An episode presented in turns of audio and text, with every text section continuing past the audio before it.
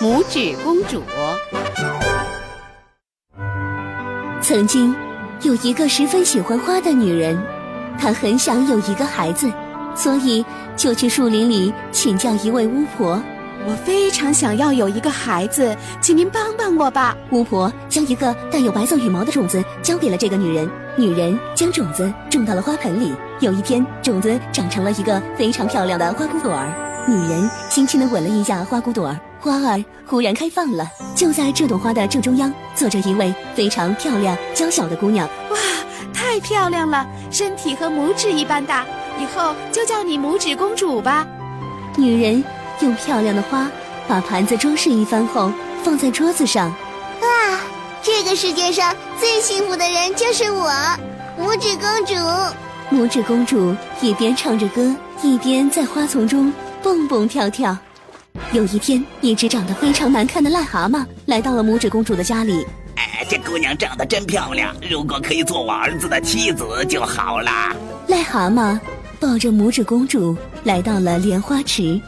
第二天，拇指公主醒来，发现自己躺在莲花叶上，吓了一跳。救命啊！有人吗？救救我！拇指公主，我们来救你，你别哭。这时，游来了很多小鱼，轰的一声，棉花的叶梗子就被它们用牙齿咬断了。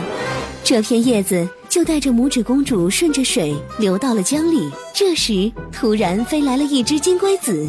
长得真漂亮啊！金龟子立刻用爪子抓起拇指公主，把她带到了树丛中。但是金龟子的朋友们却嘲笑拇指公主。金龟子非常失望，把拇指公主丢在了树丛里，自己飞走了。拇指公主在树丛里再也受不了寒冷和饥饿，就去找田鼠妈妈求助。受了多少冻啊！来，快进来。田鼠妈妈十分热情地接待了拇指公主。有一天，一只穿着乌黑衣服的鼹鼠来田鼠妈妈家做客。拇指公主，这鼹鼠可是非常富有的。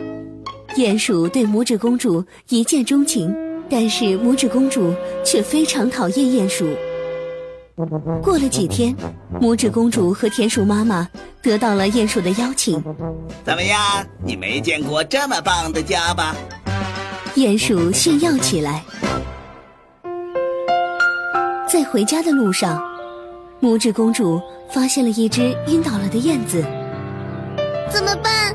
真可怜。拇指公主依偎在燕子的怀里，开始抽泣。就在这时，砰砰。燕子的心脏渐渐又开始跳动了。温暖的春天到了，燕子恢复了健康。它一边用力的挥动翅膀，一边说：“拇指公主，和我一起离开这里吧。如果我走了，田鼠妈妈会非常难过的。”燕子犹豫了一会儿，独自朝着天空飞走了。拇指公主在田鼠的拜托下，接受了鼹鼠的求婚。但却流下了眼泪。再见，太阳公公，我以后恐怕再也见不到你了。我要到鼹鼠那个黑漆漆的家去生活了。终于到了结婚的那一天，拇指公主正在伤心的哭泣。这时，燕子飞回来了。拇指公主，和我一起飞去南方吧。真的？好吧。快点带我离开吧！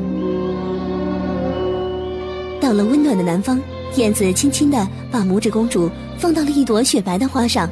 花丛中有一个花王国，花王国里住着一位王子。王子向拇指公主求了婚。公主，请你做我的新娘吧！拇指公主和花王国的王子结了婚，从此过着幸福的生活。亲爱的小朋友们。今天的故事就讲到这儿了，感谢伊氏娃娃 Joy 中药神奇水友情播出。伊氏娃娃 Joy 中药神奇水专注婴幼儿湿疹，奶癣，妈妈们再也不用担心孩子有湿疹了。